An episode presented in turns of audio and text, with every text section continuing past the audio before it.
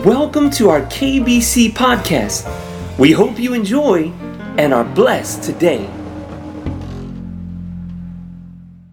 先ほどのあのもう一度神の国とサタンの国の流れを見てください先ほどはユダ王国イスラエル王国の滅びということを紹介しましたそして南ユダの536年の回復ということを見ましたじゃあこのあとイスラエルの人たちは神に、信頼して従って歩んだかというとまた本当に誘惑は強いんです。引きずり込もうとする力は強い。また彼らは引きずり込まれていく。という一番暗黒すなわちもう神が語られなくなった。というのはマラキ書以降になります。400年間神は語ることをやめられた。そして一番の暗黒。さち神様から完全に離れ人間中心となってしまったそのイスラエルにイエス・キリストは来られたんです。あのベツレヘムで生まれナザレで育ちそして人々に語られた。神の国が近づいた。さち神の国は今目の前にある。いやもうここに来ている。なぜか主である私が来たから。さち主ご自身が来てくださったんです。それはなぜかというと人間は本当にわがままです。見えない。神は見えない。だから信じることできない。じゃあ見たら信じるか。イエス様はだから来てくださったんです。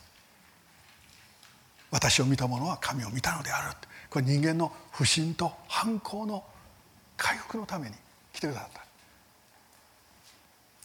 そしてイエス・キリストは私を見た者は神を見たのである。だから初期の頃はよく奇跡をしてくださいました。そして語られる時はいつも権威を持って語られました。じゃあ人々はどうか。見たので信じない。神はそんな肉体を持つはずはない。と言って信じなかったんです。もう神様の側からしたらですねどうしたらいいんやって。まあ、大阪弁で言うと変ですけれどもどうしたらええんやって。人はどうしたら信頼するのか。と言いたい状態なんです。でもイエス・キリストは来てくださってその私たちの罪を全部負って十字架で死んでくださった。そして私たちは神の国に今生き永遠神の国に生きる。ということのためにそして許しのために来てくださった。そして復活して傷跡を見せ約束してくださった。私を信じる者は死んでも生きるのです。私が道であり真理であり命なのですと。誰がこんなことを言えるか。誰も言えない。そのことをイエス・キリストは宣言しまさに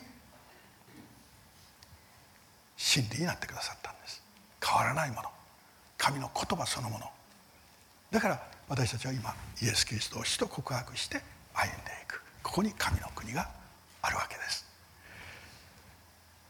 先ほどのユダの滅びの右の方サタンの国を見ていただくとアッシリア保守になってイスラエルを滅ぼそうとしました。バビロンが南ユダを滅ぼしました。そしてペルシャの時代にクロス王が回復を与えました。でもやっぱり人間中心です。そして世界でこの後誕生したのはギリシャ帝国。このギリシャ帝国は短期間の間にこの全てと言っていいほどの地域を支配しました。そしてこのギリシャというのは人間と人間の教えを中心とした国家なんです。だからこの時に神々が作られますけれどもそれは全部人間の延長線上。人間の創造。としてあのギリシャ神話そしてギリシャの神々ゼウスとかアポロンとかペガサスとかいろんなものがそこで作られていくわけです。そしてその後ローマ帝国ができてこれは組織的にも、まあ、ものすごい巨大な国家になりました。政治的にも神を排除した人間中心皇帝中心の国を作っていくわけです。そしてローマ帝国以降今度は人の考え方の中に人間中心を置きます。考え方はその人の行動生き方になります。デカルトという人がまあ哲学の祖だと言われています。この人は我思うゆえに我あり。さて私が考え私が思う。だから私はここにいる。どういうことか。私が死んだら世界はないのも同じだと。そうですね。もし神がおられなかったら人だけだったら私が死んだらもう世界はないのと。私にとって私を究極の中心にしてるんです。世界はないのと一緒。だからそこからいろんな考え方が生まれてくるわけです。さち世界の中心は自分だということです。そして、えー、ルネサンスになって人間参加が起こります。回復と言われますけどもこれは人間の回復なんです。人間の力を賛美するという時代がルネサンスです。そしてその後ニーチェが宣言をします。神は死んだ。いや私が殺した。さちニーチェは神と戦ったんです。これ現実に彼は戦ったんです。思想の中で。そして神を殺したんです。論理的に。論理的に。そして自分はスーパーマンになる。鉄人になる。と宣言したんです。そしてその後彼は精神的な深い混乱と病の中に入っていきます。だから彼のニーチェの顔、まあ、今残っている写真とかいろいろ見てもう本当に怖い顔しています。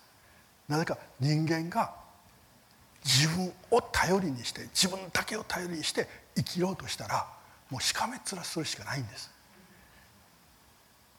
自分にはそんな力があるか。いやあるんだとあるんだと。だからもうそれを最大限出さなければならない。という生き方。さち神のない世界をニーチェはある面で思想的に完成したんです。そして、えー、科学的に完成したと言われているのはダーウィンです。死の起源で人間の起源を神ではないと宣言しました。しかしそれは今でも進化論であって事実ではないです。一つの考え方。だから進化論に対してたくさんの疑問が今もある。そして私たちの時代はこのニーチェの次の虚無。神を排除したら意味がないわけです。何のために生きてますか？意味がないわけです。何をしていくべきですか？意味がないわけです。何をしても。そしたら最終的にポストモダンの時代。これは今の私たちの時代になりました。それは個人主義です。自分が良ければそれでいい。簡単な言い方をすると私がしたいと思うことが善なんだって。どっかで聞いたことないですか？私がしたいと思うことが善なんだ。そして私がこれが神だと思ったらそれは神なんだ。ということは全てのものに自分が立ってそれも個人である自分が立って。で言うんです。いやあなたはあなたでいいんですよって。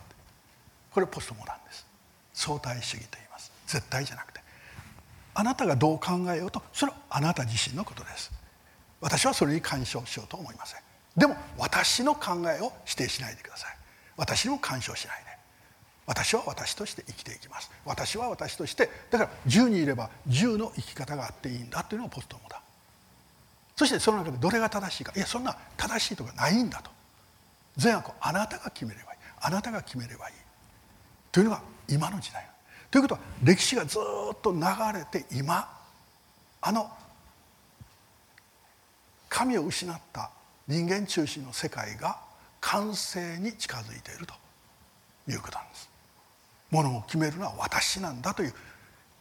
自分が神のような立場に立つ時代。だから誰からも干渉されたくない。誰からも何も言われたくない。誰からも支配されたくない。だから親は子供に言います。あなたはあなたのしたいことをしたらいいんだよ。これなんですか？あなたは神だと言ってるのと一緒なんです。子供に。だから神のように振る舞います。自分が絶対者のように振る舞います。何もできないにもかかわらずできるかのように振る舞います。だから親はコントロールできなくなっていく。社会はその子をコントロールできなくなっていく。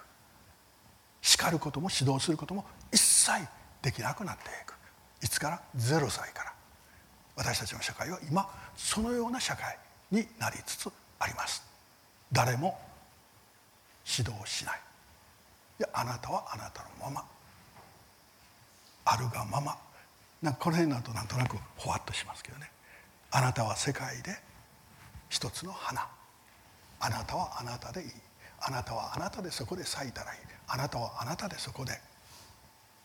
でこれをもうある時期すっごい支配しました。そして当たり前のいい人であると思ってる人ほどこれを言います。いや作られた目的。どこにありますか？本当に人間はそれほど強いですか？絶対ですか？自分が善悪を決めると言って本当に3歳の子供が決めたことでいいんですか？という社会なんです。だから大人が指導しなきゃいけない。でも指導したらそれはいらないこと。いやかえってそれは虐待という言葉で退けられる。だから社会の中で皆さんはよその子供がレストランで走り回ってて注意しますか？注意したら親が切れます。私の子供です。何か迷惑かけましたか？かけてるんです山ほど。でも注意できない。だからある人は店員さんに言って注意してください。店員さんもいやちょっとできない。ということになってもう何がそこで起こる？そこから嫌な思いした人が去るしかないんです。そこから離れていくしかない。これが神のいない世界です。だから一人一人個人個人個人個人そして自分の周りだけ守るということが大事なんだと言われる社会これがポストモダンの次の段階に今入りつつある。ですから私たちの社会はもっとこうなります。もっとこうなります戻りません。なぜかサタンはそれを目指して。そしてもう一つはイスラエルを滅ぼそうとします。なぜか。イスラエルは神の証人です。御言葉を世界に伝えます。そして今度イエス・キリストが再臨される時もう一度来られる時イスラエルをまず迎えに来られるわけです。なぜか神様はイスラエルを忘れてないんです。アブラハムにした約束は何千年経っても必ず守るんです。その方法がもう一度イエス・キリストが来てこの地上に神の国を完成しイスラエルの人たちを中心に置くんです。で私たちはその周り教会はその周りにいる。というこのことの実現。これがないと神様の計画の実現とは言えないんです。だからイエス・キリスト再臨。あのオリブ山にということはイスラエルはあそこから全部追い出されていなくなったらそして世界からイスラエルの民がいなくなったらある人が言いました。イエス様は再臨できない。再臨の意味がなくなる。だからサタンはそうしたいんです。ユダヤ人が迫害を受ける苦しめられる一つの大きな理由はそれです。だからなぜこんなに嫌がられこんなに殺されるのかなぜ嫌われるのか誰にもわからない。でもその背後に憎しみを持ってくるサタンの働きがある。ですからこの神の国とサタンの国の戦いというのは今もずっとあるということです。そしてイエス・キリストによって救われた。イエス様を信じた人たちは神の国。なぜかイエス様を主と告白するから。でもそこには次の問題が起こります。それは偽りの教えが入ってくるんです。いやイエス様を信じたらあんたはあなたの好きなように生きていいんだよ。という教えが入ってきたりまたはイエス・キリストは十字架にかかって死なれた。確かに死なれた。でもそれは私たちの救いのため贖いのため許しのためではなくて愛を示すためなんだ。このように犠牲的な愛を持って生きなさいよ。だからイエス・キリストの復活はなかった。ただ示されただけ。愛を。だからイエス・キリストの十字架はただ愛の印になるわけです。だからノンクリスチャンの人がペンダントつけれるわけです。愛の印だから。でもクリスチャンの人はそれをつけようと思ったらあの十字架を毎回思わないといけないんです。イエス様の苦しみを痛みを、まあ、別につけてもいいんですけどね。でもやっぱり私は毎回その十字架を見てイエス様の苦しみをもう一回もうなんかこの辺がぐーっと痛くなるような気がします。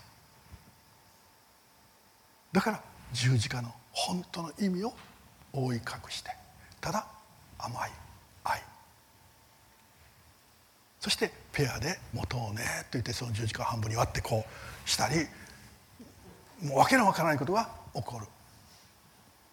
実は初代教会からそれが起こりました。ユダの手紙っていうのはそういうイエス・キリストを否定する偽教師と言われる人たちが出てきました。ですからこのユダの手紙、まあ、短いものです。けれどもこの背景にあるのは偽りの教師簡単です。見分けるのは。それはイエス・キリストが神であるということを否定する。イエス・キリストが救い主であるということを否定する。イエス・キリストの復活を否定する。これではっきり分かります。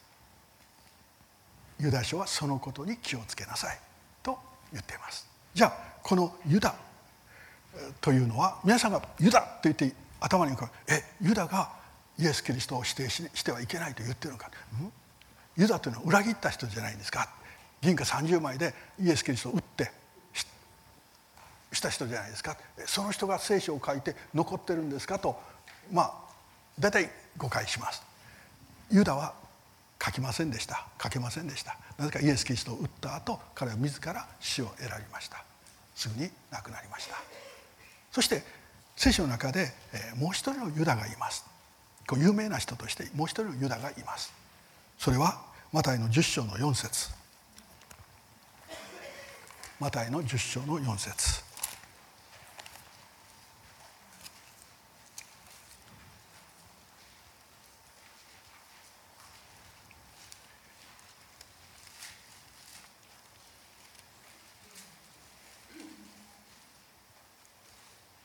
ここに十二弟子の名前があります。そしてこの十二弟子以外にもう一人13章の55節。見てください。13章の55節。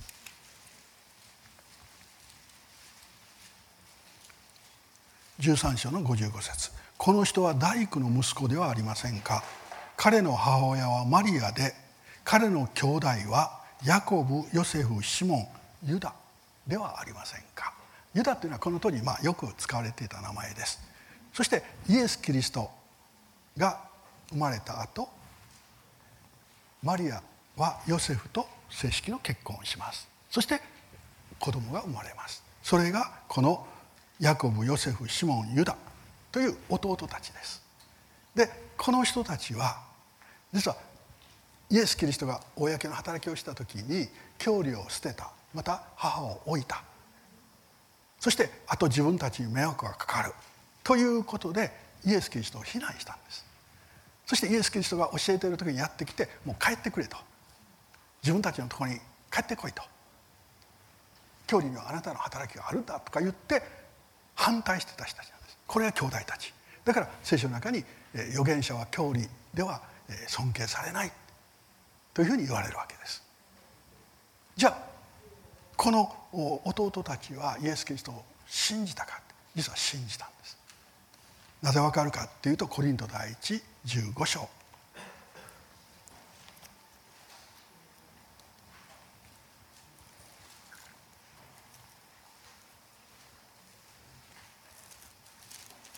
コリントの第一の15章。7節。イエス・キリストは死んで3日目によみがえられました。そしてここにはイエス様の見た証人たちがいるということが繰り返し語られます。そして7節。その後キリストはヤコブに現れそれから十二それから人たち全部に現れました。ここでイエス・キリストが復活が現れた。まずキリストはヤコブに現れそれから人たち全部に現れた。ということはこのヤコブは人たちではないわけです。この後で人たち全部に現れた。ということはこのヤコブって誰か。というと先ほど見た弟のリストの一番初めにありましたね。ヤコブです。しかしイエス様は自分の家族を捨てなかった。反対しイエス様を責めた。でもイエス・キリストは復活した後自分の弟ヤコブに現れたんです。そしてヤコブは見てびっくりしたでしょう。そして確かにあの方だ。そしてこのヤコブはイエス・キリストを救い主キリストとして信じたんです。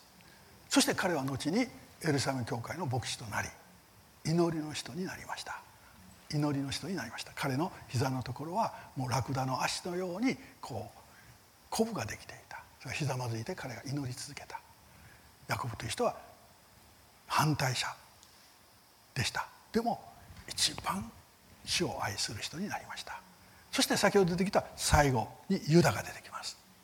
このユダの手紙はこの弟ユダが書きました。ということはイエス様はこのユダにも現れたんです。弟にも現れたんです。ということはイエス様はその家族を捨てなかった。その一人一人に現れてご自分が生きておられることを示しそして人々は悔い改めて弟たちがイエス様を信じた。その一番下がユダであった。これがユダ書です。そしてユダが大事にしたことはイエス・キリストを否定してはいけない。偽りの教師に気をつけなさい。ということであったわけです。最後にユダの手紙一節をお読みします。プリントに書いてあります。イエス・キリストのしもべでありヤコブの兄弟。このヤコブというのは先ほどのヤコブですね。長男あのあ一番上です。ヤコブの兄弟であるユダ。弟であるユダからあのユダです。ですからイエス様はこの兄弟すなわち弟たち一人一人を救いに入れられた。それはなぜか復活の姿で現れたからです。だから私たちは復活がなかった言えないんです。絶対。復活は本当にあった。なぜか反対していたあのヤコブがユダがイエス様を信じたんです。信じただけじゃなくて彼の自己紹介はイエス・キリストのしもべ。もし兄弟だったらですねちょっとでもプライドがあればですね私はイエス・キリストの誕生から死ぬまで全部知っている弟ヤコブだとか弟ユダだと言いたくなるわけ。それだけなんか権威がちょっと上がるみたいでしょ。身内ですから。でも彼らは一切そんなこと言わなかった。彼らが告白したのはイエス・キリストのしもべユダなんです。なぜしもべと言ったか。イエス・キリストに主と告白した。それが神の国だからですしかしこの人たちもまたイエス・キリストがもたらしてくださった神の国に生きる喜びを経験していた Thank you for listening. We hope that today's podcast was a blessing in your life. See you next time. Produced by KBC.